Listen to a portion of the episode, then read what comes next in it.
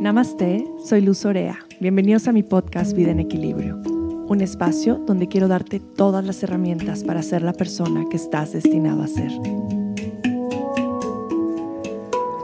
Namaste, querida comunidad de Vida en Equilibrio. Como cada martes es un honor poder compartir con ustedes. Siempre hay tanto que compartir y al mismo tiempo siempre tenemos tanto que aprender, que para mí es un honor y es una gran bendición que me abran la puerta de su vida para llegar a ustedes. Y hoy estoy muy feliz, primero porque como les había prometido, ya está abierto mi programa de Self-Care y Nutrición Ayurvédica. Ya se pueden inscribir y para saber toda la información y todo el contenido pueden ir a la página de Self-Care www.luzorea.com y ahí les va a venir todo el contenido, toda la información y todo lo que necesitan para formar parte de este programa de 21 días. Así es que espero se unan y espero compartan conmigo estos 21 días de autocuidado y de amor propio. Hoy es un episodio muy especial. Desde hace tiempo quería invitar a la doctora Patricia Restrepo a compartir con nosotros, a compartir con esta comunidad. Creo que van a estar fascinados con este tema tan interesante que tocamos en el episodio de hoy. Les voy a platicar un poco de la doctora Patricia. Ella es originaria de Medellín, Colombia, y durante más de 20 años ha estudiado de cerca el cuerpo humano, logrando optimizarlo con un equilibrio entre la medicina y la química natural de los alimentos. Su motivación inicial fue liberarse de la condición de diabetes. Hasta hoy ha cambiado la vida de más de mil personas con su método. Su filosofía puede sintetizarse en una máxima. Cada vez que comes estás mejorando o deteriorando tu cuerpo. El método que desarrolló tiene presencia en Estados Unidos, Guatemala y México, con el nombre de Vibun, y construyó al mismo tiempo otra marca en México con el nombre de Kit, donde desarrolla programas alimenticios orientados a optimizar la fisiología del cuerpo. Bienvenidos a este episodio. Y gracias, gracias por escucharnos. Compartan sus insights, compartan la foto de este episodio en sus redes sociales, así lo vamos a poder compartir también. Gracias por estar aquí. Pues bienvenidos a este nuevo episodio. Hoy me siento muy feliz y agradecida por tener esta gran invitada especial, la doctora Patricia Restrepo. Patricia, bienvenida, qué honor tenerte con nosotros. En verdad me siento muy afortunada y me imagino que todos los que nos van a estar escuchando también se van a sentir así después de escuchar este episodio. Ay, muchísimas gracias. Feliz de estar aquí contigo y toda tu audiencia. Me encanta tu proyecto y me encanta poder compartir contigo. Sí, Patricia, creo que de, alguna manera eh, platicamos antes de empezar a grabar que qué bonito es encontrar personas que están en el mismo camino. Qué importante y qué necesario y qué inspirador. Así es, así es. Sí, eso mismo alimenta, es como de esas, de esas llamas que te dan todavía más energía para seguir. Y está increíble compartir este valor que tenemos por la salud, por el bienestar, por el crecimiento humano, porque yo creo que a la larga es una manera de volver este mundo muchísimo mejor lugar para vivir. Completamente, completamente. Y también que tenemos el espacio y ahora creo que esta cuarentena nos ha dado esta gran oportunidad de poder expandir eh, como todos estos conocimientos a más personas. ¿Tú lo has sentido así también? Ciento por ciento, ciento por ciento. Como que nos dio el tiempo de revaluar qué es lo que queremos, de ver qué es lo que es importante para nosotros y de tener ese tiempo de compartir con muchos más, de cierta manera. Qué ironía, pero creo que así lo, hemos sentido muchos de nosotros. Completamente, compartir desde, desde otro lugar y también tener este... Eh, pues sí, esta conexión con otras personas que tal vez antes pues no tenías, ¿no? Como nos pasó a nosotras o a mí contigo, que empecé a conocerte a través de este momento de tanta información y de tanto compartir, que dije, qué bonito tener a Patricia con nosotros y la verdad, pues bueno, estoy bien feliz, bien emocionada porque creo que le vamos a sacar muchísimo jugo a este episodio y, bueno, más que nada, pues vamos a llevar como pues mucho, mucho bienestar a, tantas personas. Y me encantaría empezar para, para que nos platiques un poquito pues de tu historia. ¿Cómo fue que llegaste a todos estos estudios? ¿Cómo fue que llegaste a este camino de la sanación y a este camino de querer ayudar a más personas a sanar su vida? Ay, Luz, qué buena pregunta. Yo creo que como para muchos de nosotros esto empieza primero con un tema personal. Cuando somos tocados por una historia personal en donde se vuelve una misión de vida de nosotros, de esta la gano porque la gano y la descubro porque la descubro, creo que se ha vuelto un camino de vida, una pasión, una razón de por qué levantarme diario. Y empieza muy temprano en mi, en mi niñez, en mi juventud, siendo, crecí en Medellín, Colombia, eh, y siempre fui la gordita. Mi hmm. nombre es María Patricia, me apodera María Potranca, como les he contado muchas veces a mis pacientes, y era como de, ¡ay! ¿Qué es este apodo tan horrible? Pero bueno, era mi apodo y eso que como niño afecta y, y sí te pega. Y pues mis abuelos eran diabéticos, insulino dependientes, entonces hmm. crecí en, en casas con agujas, teniéndose que medir la, el azúcar todos los días antes de comer, inyectarse insulina antes de comer, medírsela después. Entonces, fue como el día a día y yo sabía que eso me daba pánico. Y me encantaba comer y comíamos muy mal. Hmm. Y a los 14 años me diagnostican con diabetes y ahí empezó este tema de algo voy a hacer, pero yo no quiero acabar como mis abuelos. Claro. O sea, yo no quiero inyectarme todos los días, yo no quiero estarme inyectando y midiendo para poder comer. Y entonces me voy a estudiar a Estados Unidos muy joven y gracias a Dios la primer carrera que la escogí por default, porque no mm. fue por, no fue pensándola, pero fue eh, química orgánica. Wow. Y yo te puedo decir, Luz, que gracias a esa carrera, aunque fue creo que de las épocas más difíciles de mi vida, vivir en una ciudad sola, en otro país, con los inviernos, sintiéndome como un frijol negro en el arroz, o sea, eh, creo que fue de los momentos más formativos de mi vida, tanto a nivel profesional como personal. Y eso me llevó a una búsqueda de querer entender y volver las cosas muy complejas de una manera, aterrizarlas a una manera masticable, fácil, alcanzable. Porque veía esta complejidad de la química, pero para mí el volverla como un juego, un rompecabezas, me empezó a apasionar. Y entonces y eso de alguna manera se empezó a ligar con mi tema de la diabetes, porque pues, yo seguía más gorda en ese entonces, pero vives en el norte, estás tapado, estás viviendo en invierno con nieve, con abrigos. Y ya el tema de que yo tenía que hacer algo para mi diabetes. Eh, termino química orgánica, me fascinó y ya el próximo paso era, me tenía que quedar en Estados Unidos por la situación en Colombia, estaba muy peligroso. Y em, pues el paso siguiente era estudiar eh, sacar un PhD en química orgánica. Hmm. Más en mi cabeza se me metió de que si yo aprendía el cuerpo podía aplicar muchos estos conocimientos de la química como este entendimiento de volverlo masticable a mi diabetes. Entonces dije, no, mejor me voy a estudiar medicina. Entonces de ahí me fui a estudiar medicina, también en Estados Unidos. Me fascinó, más si fue un choque muy drástico con la formación de química, en donde en la química tú descubres, tú aprendes, y en la formación médica alopática para mí fue maravillosa, fue fascinante, más no había tanto ese descubrimiento, era más seguir protocolos y aprender patologías y aprender de farmacología. Totalmente. Lo cual como químico no hace mucho sentido, porque si tú estás descubriendo algo y, y, yéndote, digamos, en reversa en el proceso de, de este rompecabezas para llegar a la raíz del problema, pues no me hacía mucho sentido esto de seguir protocolos según el síntoma, porque no hace sentido que todo el mundo tenga dolor de cabeza por la misma razón. Casi todos los dolores de cabeza tienen el mismo protocolo. Entonces, siempre desde que empecé medicina fui muy curiosa tratando de descubrir por qué y cómo funciona y me empecé a meter en lo que le llamaban medicinas alternativas, medicinas holísticas,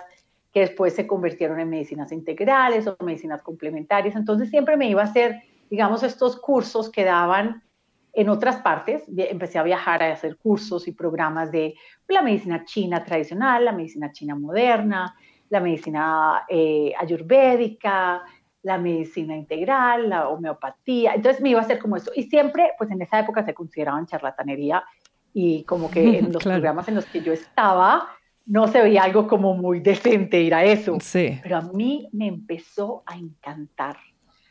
Y seguía, obviamente, en la parte alopática, haciendo todas mis rotaciones, haciendo todos mis servicios sociales, en, en pediatría, en ginecobstetricia. Me graduó y ya ahí yo tenía que hacer algo para mi diabetes. Hmm. Porque ya era o inyectarme insulina o entrar en un piloto eh, experimental para, que era lo del glucofaje en esa época mi estómago, mis tripas, literalmente luz, no me permitieron. claro. Dije, no tiene sentido yo inyectarme insulina o tomarme un químico sintético que no van a atender el porqué de mi problema. Claro. Sino que van a tapar el problema. Y yo no quiero tapar un problema porque se va a volver un problema peor. O sea, mi cabeza de, de, de joven en ese momento muy como optimista de que sí lo puedo solucionar. Claro. Me sacó un año sabático y se volvió el resto de mi vida. Me metí a estudiar medicinas antiguas y wow. Qué maravilla. Wow, fue así un, un sacudón de cabeza, de piso, de todo, un mega terremoto interno porque fue también chocar con mucho de lo que había aprendido yo en las medicinas alopáticas. Sí, totalmente. Chocar con mucho de este conocimiento, más volver a empezar a pensar, a descubrir, a, a, pensar de una manera un poco más holística y más curiosa y más de, ok, vamos a volver esto aterrizable y, y, y creo que lo que me llevó fue, mis resultados fueron tan increíbles que nunca más pude volver a la medicina alopática y dejar esto Mm. En un año reversé mi diabetes 100% y bajé más de 20 kilos. Y fue mucho, eso me hizo clic con la química orgánica. Entonces regresé a estos conocimientos de la química orgánica a volver a aplicar mucho de esto, más ya con esta sabiduría ancestral Qué belleza. De, las, de las otras medicinas. Entonces ha sido un proceso maravilloso. Llevo 20 años eh, haciendo esto y eh, me he incurrido otra vez en, en temas académicos en estos 20 años en algún momento cuando iba a tener a mis hijos me metí a estudiar medicina ayurvédica, pues porque me dio susto a los 35, 36 años en embarazo, mellizos, o sea, múltiple. Habiendo sido ex diabética era como un factor de riesgo alto. Entonces dije, no, yo quiero volver a estudiar y, tener como muy fresco estos conocimientos. Entonces hice un programa de medicina ayurvédica que me fascinó. Mm. Y en los últimos 7, 8 años volví otra vez a la academia por un tema otra vez personal de uno de mis hijos. Y ya me volví a meter mucho más en la parte científica, en la parte de bioquímica celular, en la parte neurohormonal, en la ciencia funcional, y me encanta, y no quiero dejar la parte académica nunca porque te la ciencia está maravillosa, y mucho es volvernos observadores de la naturaleza. Ahí está, ¿no? Ahí están Entonces, todas ese ha sido mi caminar. ¡Wow! Me encanta escucharte. Fíjate que te escuchaba y así hasta se me ponía la piel chinita porque un poquito de, mi camino viene de lo mismo. Mi materia favorita de toda la vida fue química. Y yo llegué a estudiar nutrición y ciencia de los alimentos porque me gustaba la química. Entonces realmente era lo que más disfrutaba era la química y al final cuando acabo mi carrera y empiezo a consultar y me doy cuenta que pues justamente no es lo mismo para todos, ¿no? Que aunque tú tengas el, mismo, eh, la misma estatura y el mismo peso que la otra persona, no te puedo dar la misma dieta, ¿no? Que me empiezan a hacer estos clics de no, esto no, no, no está bien, siempre hay algo más, como lo mencionabas hace ratito y como es como la fundación de la ayurveda de siempre ir a la raíz del síntoma, me empezó a hacer mucho ruido y ahí fue cuando llegué a la medicina ayurvédica. Entonces ahorita escucharte fue como, claro, ¿no? Es como también esta ciencia es tan importante, pero cómo poder aplicar este conocimiento ancestral que, que, me encantó cómo, cómo, lo terminaste diciendo que es observar la naturaleza, porque en sí Ayurveda es eso, ¿no? Es reconocer todos estos elementos que existen en la naturaleza, reconocerlos en nuestro cuerpo. Y realmente nuestra salud es eso, es aprendernos a observar como seres individuales. Entonces me parece bellísima tu historia, Patricia, porque creo que hay, hay, hay una frase que me encanta decir que dice, deja que tu desastre sea tu medicina. Ah, ¿no? Es cierto, me encanta. Entonces, dejar que nuestro desastre, que nuestra enfermedad, que nuestros peores momentos, no en mi caso, de tomar mucho, salir mucho de fiesta, que, que fue lo que me llevó al camino del bienestar, es como, como estos momentos que pensamos que pueden ser ahora sí que eh, nuestra maldición, por así decirlo, ¿no? Lo peor que nos pudo haber pasado, de pronto se convierte en esta gran oportunidad de transformación y, de intención de vida.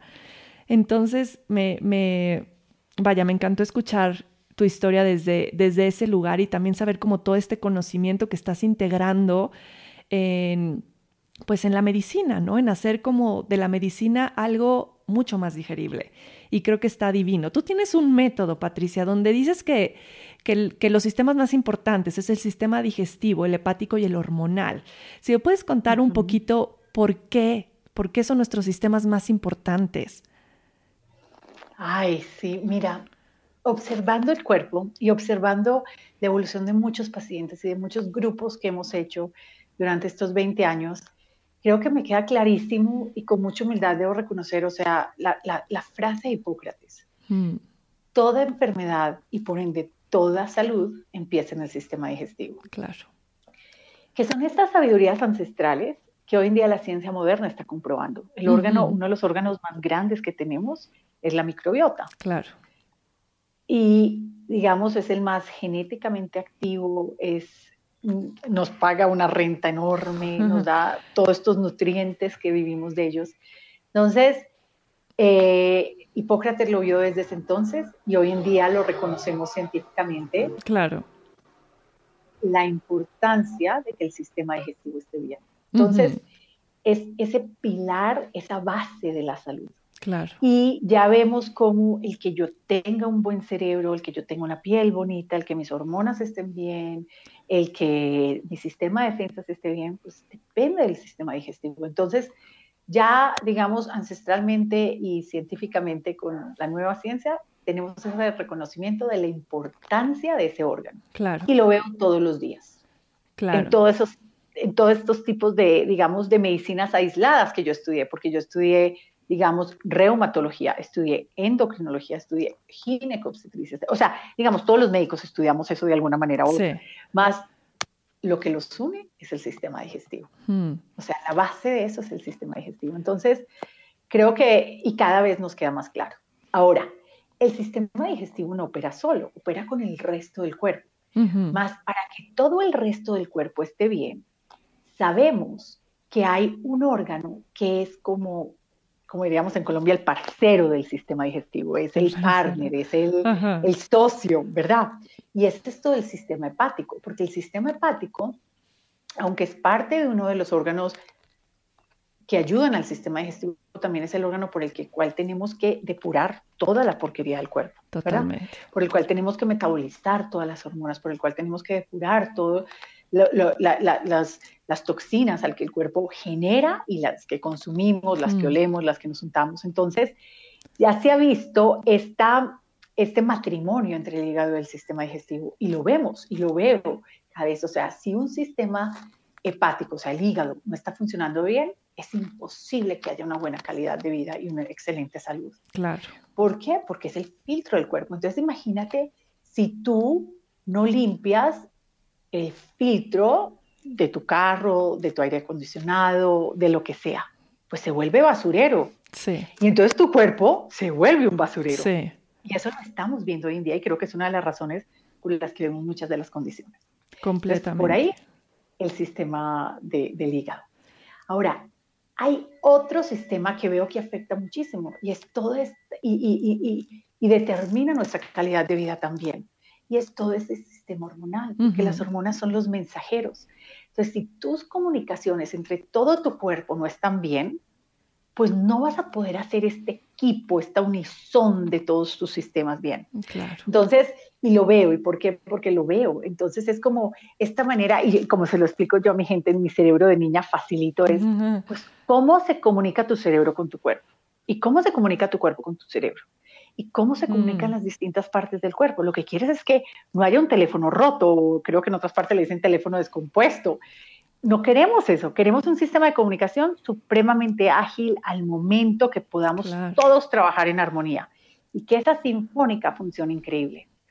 Y lo que vemos es que eso también determina nuestra calidad de vida.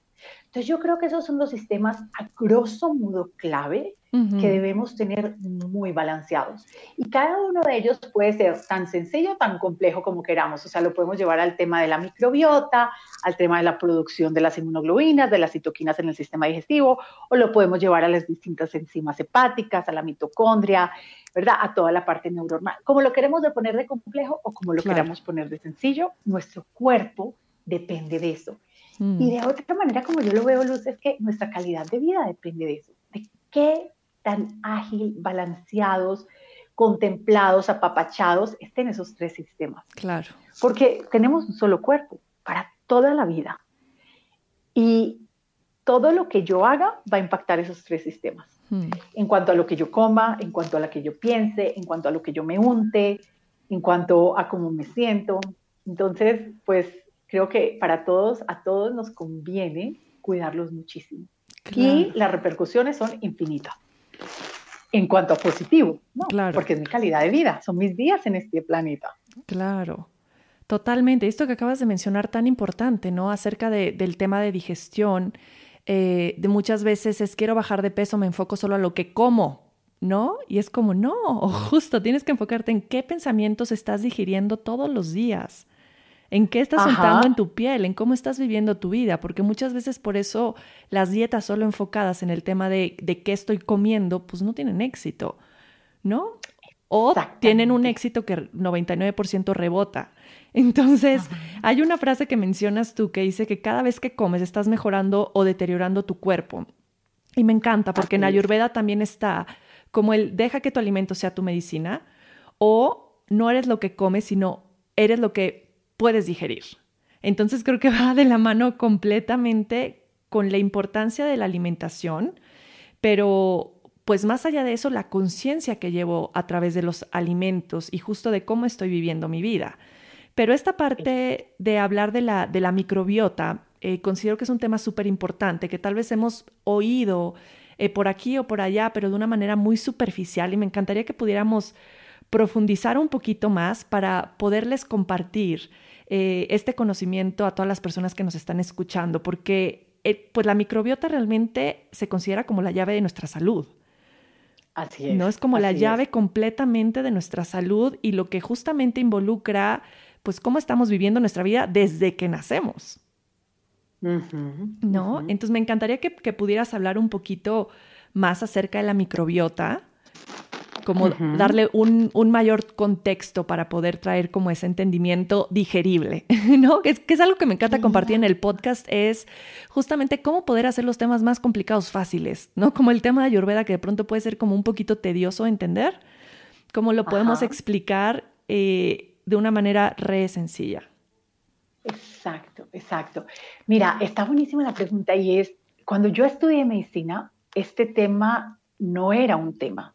O sea, y hasta antes del 2002, ningún médico oyó la palabra microbiota y tristemente todavía no es parte de mucha de la formación de las facultades médicas. No.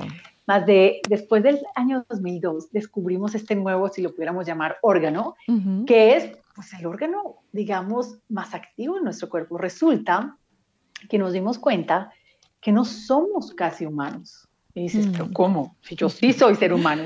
Pues resulta que no, que por cada célula humana que tú tengas tienes nueve que son células de bichos. Entonces dices, ah, wow, o sea, entonces tenemos 90% más bichos que humanos. Pues sí.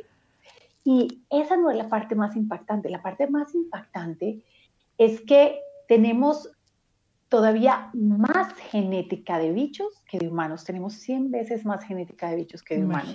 Entonces, está maravilloso el haber descubierto esto porque nos ha permitido mirar el cuerpo humano desde un lente muy distinto. Antes, cuando yo estudié, si veíamos una bacteria en la sangre, si veíamos una bacteria en la piel, si veíamos una bacteria en cualquier parte, o, un parásito, una protozoa, cualquier bichito, era ataque fulminante. Y hoy en día nos estamos dando cuenta que al atacar eso nos estamos atacando a nosotros mismos. Claro. Porque pues esa es la mayoría de nosotros. Claro. Entonces, ha cambiado todo el contexto desde por el cual miramos el cuerpo humano, porque somos más bichos que seres humanos. Y ahí, mire, digamos, filosofías distintas. ¿Qué tal si nosotros somos un cuerpo humano simple, una, para un vehículo para que muchas otras especies evolucionen. Y somos una serie de bichos teniendo una experiencia humana. Entonces, resulta que ya los bichos son nuestros me encanta, amigos. Me encanta verlo así porque en el yoga hacemos como somos un ser espiritual, ¿no? Teniendo una experiencia humana. Me encanta verlo como, pues sí, somos un, una, un conjunto de bichos. Exacto, exacto. Entonces ya es ¿qué tal si los bichos no son tus enemigos? Claro. Sino que son tus aliados. Tu mejor aliado.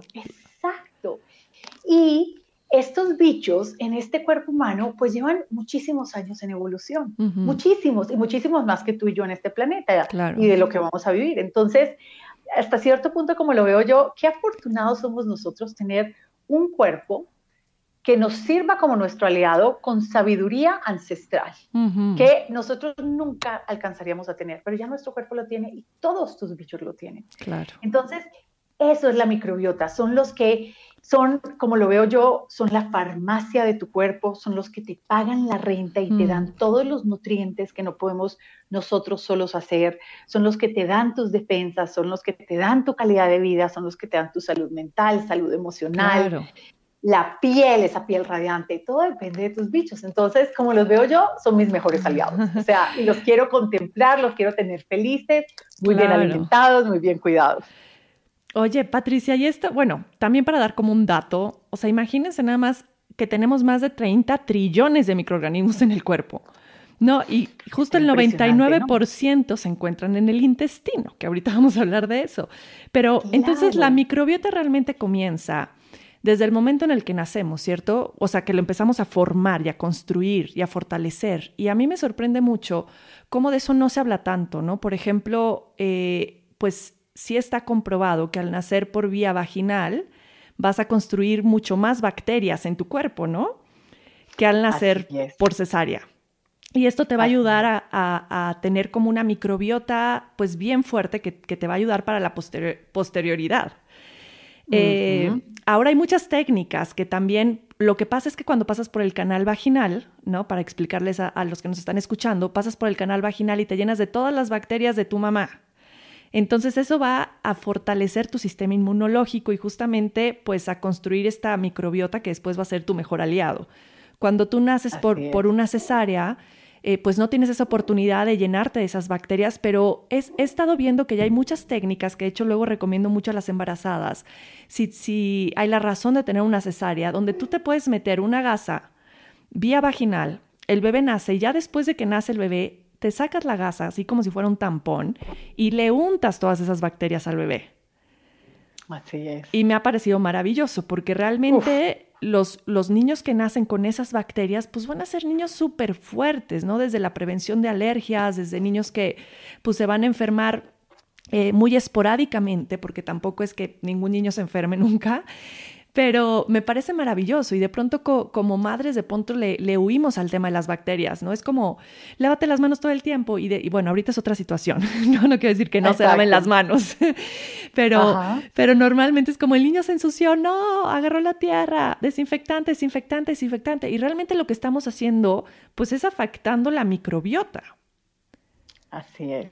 Así es. Entonces, pues realmente la microbiota comienza desde ahí y después se va formando de absolutamente todo, ¿verdad? Es qué comes, en dónde vives, cómo es tu estilo de vida, eh, todo contribuye a la formación de, pues, de este sistema maravilloso que tenemos, que justo, pues no es solamente el responsable de la digestión, ¿no? Va mucho más allá del tema digestivo, como decías hace rato, afecta todo, nuestro estado de ánimo, nuestra salud mental, eh, nuestro sistema inmune, nuestro, nuestro cuerpo físico.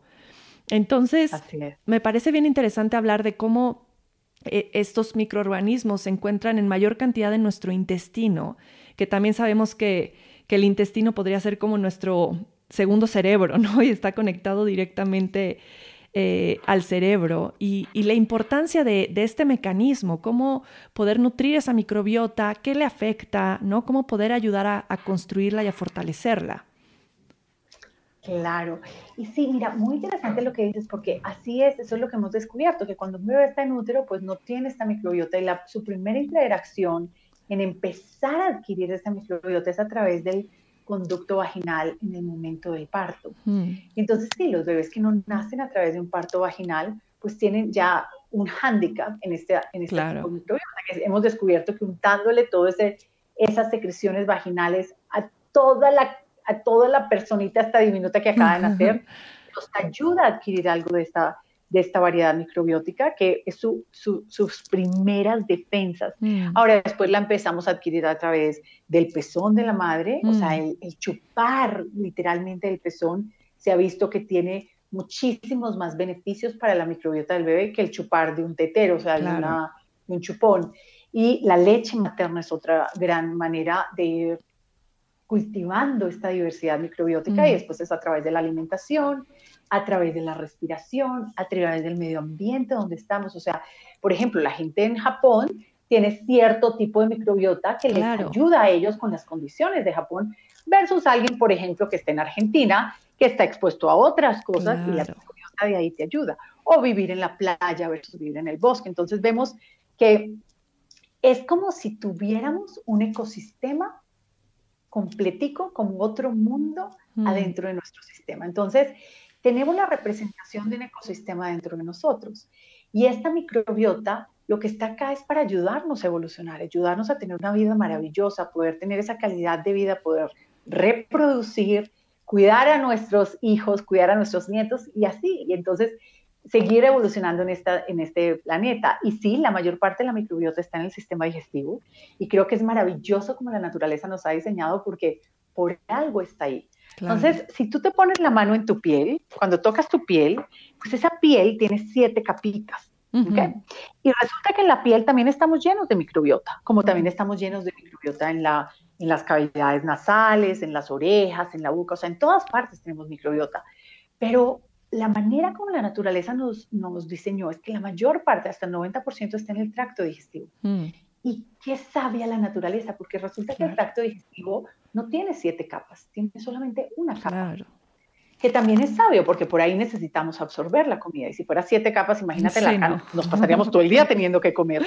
Entonces, por, esa, por el, tema de ser de un grosor de una sola célula, entonces podemos absorber la comida. Más, a la misma vez, tenemos mucha más vulnerabilidad de poder, digamos, comernos algo malo o una, algo, algo venenoso o un bicho que nos haga daño y que penetre en nuestro cuerpo. Entonces, la naturaleza sabiamente puso ahí el 90% de nuestra microbiota, que nos ayuda a protegernos, nos ayuda a que todo el tracto digestivo esté hecho perfectamente para absorber y a la misma vez para defendernos. Entonces, es por eso que ahí está hasta el 90% de nuestro sistema de defensas, depende del estudio que veas, algunos muestran el 70, el 75, el 80, depende de las áreas que veas. E igualmente esto que dices del cerebro. Ahí se producen, en el sistema digestivo, se producen hasta el 95% de ciertos neurotransmisores. Hmm. Entonces, ese dicho eh, en inglés me fascina de I have a gut feeling. porque ahí estamos diseñados para sentir. Claro. Entonces, el cerebro y el sistema digestivo están directamente conectados, pues porque la microbiota es el 90% de nosotros y es la que nos mantiene vivos, es la que nos protege y, y el cerebro es el que percibe. Entonces, necesitan una comunicación maravillosa y la naturaleza se aseguró de que tuviéramos esta comunicación maravillosa. Y ese se llama el nervio vago. Claro. Que está directamente ligado con la microbiota. Y antes pensábamos que la comunicación era de cerebro a intestino, y resulta que sí, sí la hay. En la nueva ciencia estamos viendo que eso sí es cierto. Pero lo que también hemos descubierto es que tenemos nueve veces más comunicaciones del intestino al cerebro que del cerebro al intestino. Entonces, esto nos ayuda a poder protegernos, a poder estar calibrando, a poder estar, digamos, haciendo todo lo necesario para que nuestro cuerpo esté muy bien. Es qué diseño tan maravilloso. Es que es maravilloso y cada vez que, escuchamos más, bueno, a mí me apasiona más por investigar, investigar, investigar, investigar y seguir estudiando, pero esto que dijiste de, del sentimiento en el intestino, pues da mucho sentido para quienes están escuchando, ¿no? Cuando realmente dices, siento mariposas en el estómago, ¿no? O que tienes un miedo, una sensación de, ay, no, siento esto en el estómago, pues es realmente esta conexión que estamos teniendo del cerebro eh, hacia nuestro intestino. Entonces, qué, qué, maravilla y pues es algo que todos hemos experimentado y se vuelve como más lógico que lo lógico, ¿no? Cuando lo escuchamos así es como, claro. Y, la importancia de, de, lo que mencionas del nervio vago me encanta. Y yo siempre he dicho que es como esta autopista, ¿no? En la que los coches van de un punto a otro, ¿no? Como a tu destino y que se puede interferir por muchísimas cuestiones, ¿no? Yo, yo hablé mucho de este tema en, en mi podcast de por qué no consumo alcohol y cómo el alcohol, pues realmente es como si te cerraran la carretera y la comunicación del nervio vago del cerebro al intestino, ¿no? Claro. Y, y, cuántas cosas van interfiriendo realmente en este, en este camino conductor, ¿no? Que pueden ser que hemos, cosas emocionales, el alcohol, las drogas, ¿qué, ¿qué, otras cosas podrían interferir en esta comunicación? Uy, muchísimas cosas. Mira, cosas tales, quizás la más común es el estrés. El estrés y lo que estamos descubriendo es que el estrés no bien manejado es una de las cosas que más nos ayuda a interferir con esa, nos interfiere esa comunicación. Y creo que todos hemos podido tener una experiencia de esas. Acuérdense en algún momento en su vida que han estado, que hemos estado muy estresados. Sí. ¿Cómo está tu digestión? no muy bien. Sí, terrible. Generalmente muchos de nosotros tenemos muchos más síntomas digestivos en épocas de alto estrés, o se bajan las defensas, o se alborota la piel, o se alborota algún tema mental, emocional, cerebral. Y todo eso es esa comunicación. Eh, otras de las cosas que estamos descubriendo que pueden eh, interferir y que estamos viendo ya cada vez más frecuentes son infecciones crónicas no atendidas. Claro. Eh, tipos parásitos, protozoas, o sea, cosas que no deberíamos haber dejado ahí y que, ojo, puede que en muchos casos ese no sea el problema de raíz, pero es el por qué los dejamos colonizar. otras cosas que estamos viendo es toxinas, un exceso de toxicidad en nuestro cuerpo. Sí. Otra cosa que estamos viendo hoy en día es la contaminación electromagnética. Mm. Eh, entonces, son muchos los factores que pueden afectar esa comunicación del nervio vago, más por ende son muchas las entradas que tenemos para fortalecer esa comunicación del nervio vago. Claro. Que siempre yo creo que una de las cosas es, uf, mejor mirar las cosas con esperanza y con el, con el lado de, ok, pues puede que sí sea un problema si lo decides dejar así, pero mejor ve cómo eso sí es una solución, una oportunidad para solucionar. Claro. Y yo creo que no importa dónde estés, siempre puedes mejorar, siempre. Y a todos nos conviene. Claro. Claro, y es mucho el enfoque que le des también. Yo de pronto es como en lugar de estarte enfocando tanto en tu peso, tu peso, tu peso, a ver, ¿por qué no sueltas esa idea y empiezas a integrar puras cosas positivas a tu vida, ¿no? Hacer ejercicio, meditar, llenar tu mente de puras cosas bonitas, ¿no? ¿Cómo puedes traer lo bueno? Y, y yo creo que de esta manera, integrando lo positivo, pues eso que queremos cambiar inmediatamente se transforma. Así es. No es construir como pues toda esta base de, hábitos que, mencionábamos desde el principio, que te, que te, dan esta calidad de vida. Y ahorita me, me, llegó como una, una pregunta sobre la, microbiota. Y, eh, a ver, yo alguna vez escuché que, por ejemplo, tal vez tú naciste en la playa donde hay muchos cocos, ¿no? Y este alimento se va a volver como un alimento medicinal para ti, que va a construir esa microbiota. Si tú te vas a vivir a otro lado donde ese alimento no está, ¿no? Obviamente, ¿qué pasa? O sea, tengo que volver a reconstruir esa microbiota. ¿Cómo hago que, que estos alimentos ahora que van a estar en este nuevo clima y lugar se vuelvan alimentos medicinales? ¿No? Se me entra un poquito la duda. Eh, y creo que no los puedes explicar muy bien. Sí, buenísima la pregunta. Y me gustaría contestarte de dos maneras. Una, con lo que se está viendo en estudios eh, y en metaanálisis que, se están, eh, que han salido, y la otra es con, con experiencia y evidencias de casos que he visto. Ahora, empezando con los estudios, ¿qué vemos en los estudios? Vemos que cuando una persona migra a otro ambiente, eh, y esto lo han hecho en poblaciones, y lo han hecho eh, con poblaciones de números altos, en donde se van, digamos, a vivir, de Japón a Estados Unidos o de Sudamérica a Norteamérica, etc. Sí, es como si el cuerpo supiese que necesita empezar a cambiar. Mm. Entonces, nuestro, cuerpo, nuestro cuerpo, como yo lo veo, es una máquina, es una máquina calibradora maravillosa. Y lo que se observa es que cuando la gente se va para otra parte, empieza una transición de su balance microbiótico. Es mm. como su, su, ecosistema empieza a cambiar para ayudarle a sobrevivir en el nuevo ambiente. Qué maravilla. Entonces, esto es algo que hemos visto en el pasado como el ser humano por el hecho de tener un cuerpo humano, tiene esta capacidad de adaptación al medio mm. ambiente increíble. Y eso nos ha permitido evolucionar hasta este año y estar vivos como claro. Entonces eso es maravilloso. Ahora, te voy a decir de muchísimos pacientes que hemos tenido que por, haber, por, estar en Miami con oficinas acá hace tanto tiempo, una de las cosas pues, que vemos es que hay una gran población inmigrante. Acá tenemos sudamericanos, tenemos centroamericanos, tenemos europeos, tenemos rusos. Y te digo, puede que al principio hayan luchado un poquito con los cambios, pero a la larga la gente se adapta al medio ambiente de una manera maravillosa. Y no es en vano lo que estamos viendo en los reportes de los estudios, como ese ecosistema microbiótico va cambiando para adaptarse al ecosistema ambiental en el que mm. están hoy en día. Entonces nuestros cuerpos son dinámicos e igual es nuestra microbiota. Qué maravilla. Qué maravilla y qué, qué interesante. O sea, este tema está realmente eh, apasionante, ¿no? Hablar, hablar sobre esto. Y, bueno, me fascina cómo le explicas porque creo que le da como mucho entendimiento realmente a lo que va sucediendo. Y, y es verdad, siempre el cuerpo algo que tiene maravilloso esta capacidad de adaptarse a los cambios. ¿Verdad? Esta adaptabilidad, tanto justo como mencionabas, al clima, a la comida, eh, a las relaciones. Y me encantaría saber, por ejemplo, cómo alguien puede, puede identificar que, que hay como eh, un desequilibrio en el tema de microbiota en su cuerpo? ¿Cuáles son los síntomas? ¿Cómo, cómo lo puedo ver en temas físico, emocional, energético? Ajá.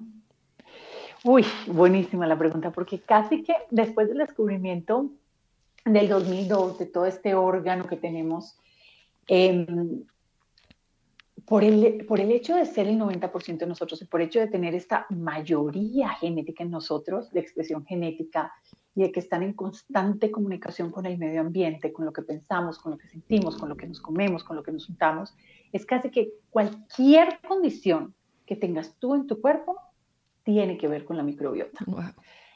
Entonces, no importa si es dolor de cabeza, no importa si es migrañas, no importa si son temas hormonales, no importa si son temas de piel, de acné o de dermatitis o de psoriasis, no importa si son dolores en las articulaciones, no importa si son temas digestivos, que es obvio los temas digestivos, pero cualquier tema que tú tengas en tu cuerpo va a estar relacionado con la microbiota. Ahora, los más comunes tienden a ser todas las condiciones degenerativas que estamos viendo hoy en día, que son todos los temas autoinmunes, son todos los temas relacionados con el sistema de defensa, ya sea cáncer o alergias. De inflamación. exactamente, y todos los temas de inflamación, que es la diabetes, las condiciones cardiovasculares, la hipertensión. Entonces, no hay manera que no te convenga a ti mejorar tu balance mm. microbiótico. Y lo que estamos viendo es que entre más mayor diversidad tengas, mayor capacidad de adaptación al medio ambiente tienes. Mm. ¿Qué quiere decir eso? Que si yo tengo un ecosistema, y vamos a hacer la analogía de un bosque tropical, un bosque tropical tiene cantidades y cantidades de especies, mas si yo empiezo a matar varias de esas especies y dejo poquitas especies, ese bosque tropical corre riesgos de extinguirse. Lo mismo pasa en mi cuerpo. Si yo tengo una diversidad grandísima de microbiota, tengo muchas mejores capacidades de sobrevivir y de estar bien y poder adaptarme a, pues estoy comiendo distinto, pero no se me va a subir la presión. O tengo un problema y voy a seguir durmiendo bien. O estoy bajo estrés y no se me va a reventar una úlcera. Versus una persona que no tenga esa diversidad microbiótica es mucho más vulnerable con cualquier problema. Mm.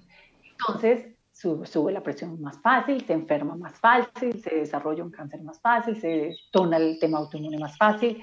Entonces, sea lo que sea, lo que estamos viendo uno tras otro, tras otro estudio, es que entre más diversidad microbiótica tengamos, más capacidad de adaptación al medio ambiente tenemos. Me parece y por ende supervivencia. Claro. Sí, está maravilloso. Y eso depende de nosotros, de cada bocado. Claro. Aparte de, la alimentación, ¿qué otras son las, las maneras en las cuales nosotros podemos fortalecer o hacer más, eh, pues ahora sí que completa esta microbiota? Pues mira, eh, la pregunta del millón, creo que es parte de nuestros aprendizajes ahora de biota es vida, ¿ok? Entonces, micro es chiquito, entonces la vida chiquita y biota es vida. Y una de las cosas de los grandes inventos de la modernidad han sido los antibióticos. Entonces, mm. acá podemos derivar lo que quiere decir la palabra antibiótico, antivida, contra la vida. Exacto. Entonces, una de las cosas que nos estamos dando cuenta, aunque fue un gran invento y tiene su lugar muy válido en la ciencia moderna y en esta modernidad alopática, hemos los hemos sobreutilizado, los hemos mal utilizado y hemos, hemos estado atacando nuestro cuerpo de una manera que no nos está conveniendo porque estamos quitando esa diversidad microbiótica. Y entonces resulta que, pues sí, usamos muchísimos antibióticos nosotros como seres humanos y digamos que ya hoy en día tenemos un poquito más de conciencia de lo peligrosos que son y de lo cautelosos con los que los tenemos que usar, porque si hay un lugar para usarlos más, resulta que es la minoría de las veces que los usamos más los estamos usando en muchas, de muchas otras maneras también, constantemente. Mm. Resulta que hasta el, creo que es el 70 o el 80% de la producción de antibióticos a nivel del mundo, ¿sabes dónde se usan, Luz? ¿En dónde? ¿A quiénes se los damos? A los niños. a los animales que nos mm. comemos. Claro. Entonces a las vacas, a los pollos. Y dices, wow. Y después también estamos desarrollando muchos fertilizantes, pesticidas, herbicidas llenos de esto. Entonces nos los estamos comiendo, por todas partes, nos los estamos tomando en las aguas. Eh, entonces estamos sobreconsumiendo antivida, antibióticos, y eso es un tema, y ni se diga en este momento la cantidad de desinfectantes, antibacteriales, antisépticos, estamos volviéndonos queriendo esterilizar todo sin tener esa conciencia de que eso nos está quitando diversidad microbiótica y por ende capacidad de adaptarnos al medio ambiente. Entonces, eso es una manera que, que estamos bloqueando, digamos, nuestra, nuestra diversidad microbiótica y por ende, para mejorarla, entonces, cuidar muchísimo el uso de eso. Claro. Porque, y, y, hasta cierto modo es como pensar en una relación. Pues yo tengo mi relación con todos mis bichitos y yo no quiero que sea una relación de agredir, de matar, ¿no? Todo lo contrario, vamos a coexistir y a negociar, entonces quizás hay muchas mejores maneras de hacerlo. Y sí, la alimentación es mucho evitar todas estas cosas que estamos haciendo en el medio ambiente que nos están afectando. Las toxinas también, el exceso de toxinas sintéticas y todas estas cosas que nos comemos que no son ingredientes para consumo humano, que según algunos estudios son hasta el 80% de los productos de alimentación en los supermercados tienen ingredientes no aptos para consumo humano y eso es para mí es así aterrador. Aterrador, completamente. Sí. Y este, este mal manejo del cuerpo, como cosas de no dormir lo suficientemente bien, no hacer ejercicio, no respetar, no hacer ejercicio, eh, pensar cosas negativas resulta que también afecta a nuestra microbiota. Entonces, por ende, para tener una un mejor balance microbiótico, pues estar activamente con mis pensamientos positivos, cultivar buenas relaciones, pasar tiempo en la naturaleza. Esa es otra que anteriormente en el siglo pasado, una de las recomendaciones médicas más frecuentes a principios del siglo pasado todavía era una semana en el bosque, una semana en la playa. Y hoy en día, ¿qué médico te ha dicho a ti que vayas a pasar tiempo en el bosque o en la playa? Claro. Nos ha olvidado cosas muy básicas. Sí, sí, es como regresar a la esencia, ¿no? Regresar a lo básico, lo que nos va a traer esa, esa salud también. y, y hablando un poquito sobre cómo este tema también ya, pues justamente como lo mencionabas al principio, ya viene desde todas estas medicinas ancestrales, ¿no? En este caso como la ayurveda, que tanto enfoque tiene justo al intestino, eh, a la limpieza, a la depuración del cuerpo, a los panchakarmas o desintoxicaciones, ¿no? Como a liberar el cuerpo de estas toxinas o como lo mencionamos en, en Ayurveda de, de ama, de las toxinas acumuladas. Y qué, importancia, qué importante es limpiar el cuerpo. Eh, yo no sé cómo, cómo sea tu visión al respecto, pero yo creo que, que por ejemplo, tú quieres empezar un, un, cambio de estilo de vida o a reconstruir todo esto que, que estabas mencionando. Y, yo considero que el primer paso podría ser empezar a limpiarlo primero antes de empezar a incluir cosas nuevas, ¿no? Porque de pronto yo siempre explico que es como si no hubiera espacio en tu cuerpo y en tu mente para atraer cosas nuevas y positivas a tu vida, si todavía no limpias y creas ese espacio en tu cuerpo para que eh, todo lo demás pueda coexistir contigo. Totalmente, totalmente. Y es la limpieza, y mira, la manera como yo les explico mucho a mis pacientes, a mis hijos, es como de estás en una carretera y hay un baño público. ¿A qué baño público quieres entrar? ¿Al que limpian según lo usen o al que limpien solamente cuando les toca de vez en cuando? Claro. Cuando es absolutamente necesario. Yo creo que la respuesta es obvia para todos. Claro. Entonces, ese baño público es una analogía de tu cuerpo. ¿En qué cuerpo quieres vivir? Y yo prefiero vivir en el que sí mantengamos con esa limpieza y el cuerpo humano está diseñado para limpiarse. Claro. Lo que pasa es que hoy en día tenemos un influx de toxinas y de porquería mucho más alto del que el cuerpo está diseñado a limpiarse. Entonces hay que echarnos una ayudadita pues sí, sí, ayudarle un poquito más. Claro, porque antes el, cuerpo lo hacía solo, ¿no? Era un proceso de desintoxicación natural que, que, veníamos haciendo y ahora estamos tan sobresaturados, como mencionabas, la contaminación, nuestro estilo de vida, nuestra falta de sueño, la mala alimentación, las toxinas en los alimentos, que ya el cuerpo no, pues, no puede hacerlo solo. ¿no? Necesita como esta ayuda. Y también a mí me encanta explicarlo como, imagínate que en tu coche dejas una em, cáscara de plátano, ¿no? Y dejas el coche toda la noche encerrado. Seguro a alguien le ha pasado, ¿no? A mí de pronto me ha pasado con mis hijas que algo así puede suceder. Y abres el coche al otro día y te quieres morir. ¿no? Ahora imagínate, dejas, dejas la cáscara dentro del coche y al otro día lo lavas solamente por fuera, ¿no? Vamos a lavar el coche por fuera, y vamos a echarle spray para quitar el olor por un momentito, pero ese olor va a seguir ahí, ¿no? Esa cáscara de plátano echada a perder va a seguir ahí hasta que yo la retire. ¿no? Y esto es lo mismo con, con estas limpiezas del cuerpo. Y realmente la medicina ayurvédica empezó con estas limpiezas hace más de de 5.000 años, ¿no? De lo importante que es la desintoxicación, ¿no? De, desde una manera sutil.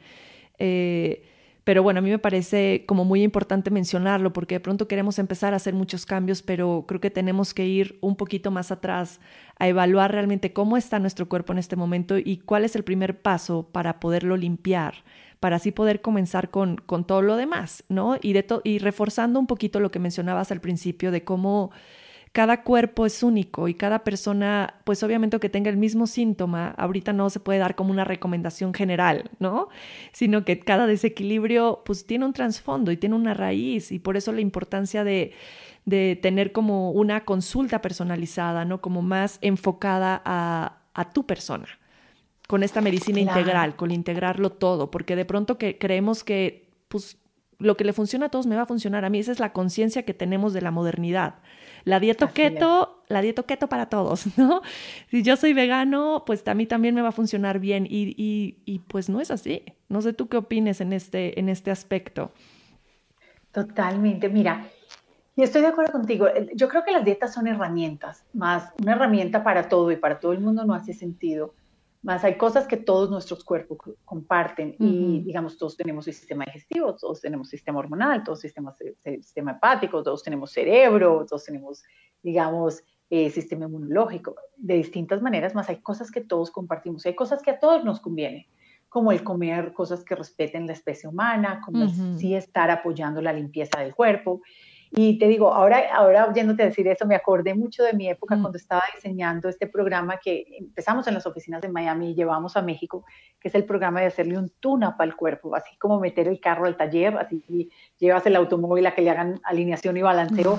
es, es hacerle esto mismo a través de la química de la comida al cuerpo, de ayudar a abrir estas vías de depuración, apoyar procesos en la microbiota, apoyar procesos en, en el sistema hepático para ayudar a depurar, porque creo que sí, si el cuerpo está sucio, pues no, no vamos a avanzar mucho. Y la, primera cosa para empezar una, limpieza es tratar de parar de seguir añadiendo porquería. Porque con la analogía que tú dijiste de la cáscara del banano en el carro, si yo sigo echando cáscaras de banano, ¿de qué me gano de sacar una si le voy a seguir echando cinco al día? Claro. O si le sigo echando una todos los días, no importa la cantidad, pero es, tienes que parar. Entonces, eh, creo que el primer paso para empezar una, una, depuración, ayudar al cuerpo a estar más limpio, es parar la porquería. Y creo que entre más apoyes la fisiología para ayudar a limpiar el cuerpo, mejores resultados tienes. Claro. Tratar de ayudar apoyando y no ayudar atropellando. Porque sí, mucha gente se toma laxantes, mucha gente se toma diuréticos, mucha gente se toma anfetaminas, cosas para ayudar a sudar más, a, a ir más al baño, a, pero ¿por qué atropellarías tu cuerpo para lograr algo? No hace sentido. Claro, te hacen la torre, pero es, es un poquito esta modernidad que estamos viviendo, ¿no? Que, que buscamos muchas veces como ese camino fácil, como, como la fast food, ¿no? Es como todo tiene que ser rápido y inmediato, la inmediatez en todo, en que me contesten el mensaje, en que prepare la comida, nada más descongelar, meter al horno microondas. Entonces creo que también es un mindset que nos hemos creado en esta modernidad de que todo tiene que ser eh, rápido y es como la píldora mágica, ¿no? Tengo que encontrar esa píldora mágica que me va a bajar 30 kilos de peso, que me va, eh, ¿no? A, mejorar mi digestión y pues sabemos, nosotros sabemos que no existe. Exactamente. No existe, no hay píldora mágica si tú no tienes un buen estilo de vida, si tú no duermes bien, si tú no haces ejercicio, si no meditas, ¿no? Como mencionábamos al principio, todo es una ciencia integral y todo va de la mano con todo. Así es. Ay, Patricia, qué interesante. O sea, bueno, yo me podía quedar aquí hablando contigo tres horas más. Yo creo que le tenemos que dar una segunda parte a, me encantaría. a este episodio porque, bueno, creo que para todos ha de ser fascinante estar escuchando pues todo lo, que estás compartiendo y, realmente me fascina. Para mí fueron como muchos aha moments, ¿no? Como muchos insights eh, que fui anotando de cosas que, iba escuchando, que compartías y, y bueno, pues qué agradecida me siento. Siempre me gusta acabar los episodios preguntando, tú, Patricia, ¿cómo encuentras el equilibrio en tu vida? Porque sabemos que el equilibrio lo vamos perdiendo todo el tiempo, ¿no? Es, es una constante, eh, es un constante trabajo de volver a él, pero para ti, ¿cómo, ¿cómo regresas a ese centro? ¿Cómo regresas a ese equilibrio en tu día a día? Ay, qué buena pregunta, Luz, me encanta. Eh, ¿Cómo regreso a ese equilibrio día a día? Pues mira, yo creo que una de las cosas que más me ha ayudado y con los años creo que es un poco más fácil porque he pasado por muchas etapas distintas de mi vida y soy más de la tendencia de ser acelerada que, pausada. Y hoy en día ya con más años, eh, más equivocaciones, más atropellos, más aprendizaje, más creo que una de las cosas es estar en contacto conmigo misma, de mm. tomarme ese tiempo para cultivar la relación de yo con yo. Mm. Porque creo que muchas veces por el tener tantas ganas de hacer tantas cosas en este mundo y, tengo cantidades de sueños, cantidades de sueños mm. amazónicos, de estas cosas de, que a veces se me olvidaba y se me olvida todavía a veces esa, cultivarme esa relación de yo con mí misma. Y, y, hoy en día te diría que creo que es una de las cosas más importantes y que más disfruto eh, y que más prioridad quiero darle cada vez, porque creo que eso me mantiene en mi equilibrio. Y, y, es un equilibrio que quiero seguir cultivando y, sé, y soy consciente de que es algo que se construye día a día, no es que lo logro y ya quedó. Claro. Entonces, creo que eso sería, ¿sabes? Ah, qué belleza, qué bonito, qué bonito mensaje, qué bonito mensaje. Creo que, creo que sí, esa debería de ser una de nuestras principales intenciones también en, en nuestras vidas, ¿no? Regresar a, a esa conexión con nosotros mismos, a, nuestra naturaleza, a nuestro ser. Totalmente. Ay, Patricia, qué bonito, qué gran, qué gran cierre con este, con este insight que compartes. En verdad estoy completamente agradecida contigo por tu compartir, por todo tu conocimiento, por tu medicina que compartes a través de, de las palabras y, y, tu Dharma, ¿no? Que pues este Dharma es pues tu propósito de vida. Qué, bonito propósito y muchísimas, muchísimas gracias. Ay, gracias a ti, Lucy, gracias por este proyecto tan maravilloso. Pues que siga creciendo y que próximamente te tengamos de nuevo con nosotros para platicar un, un poco más.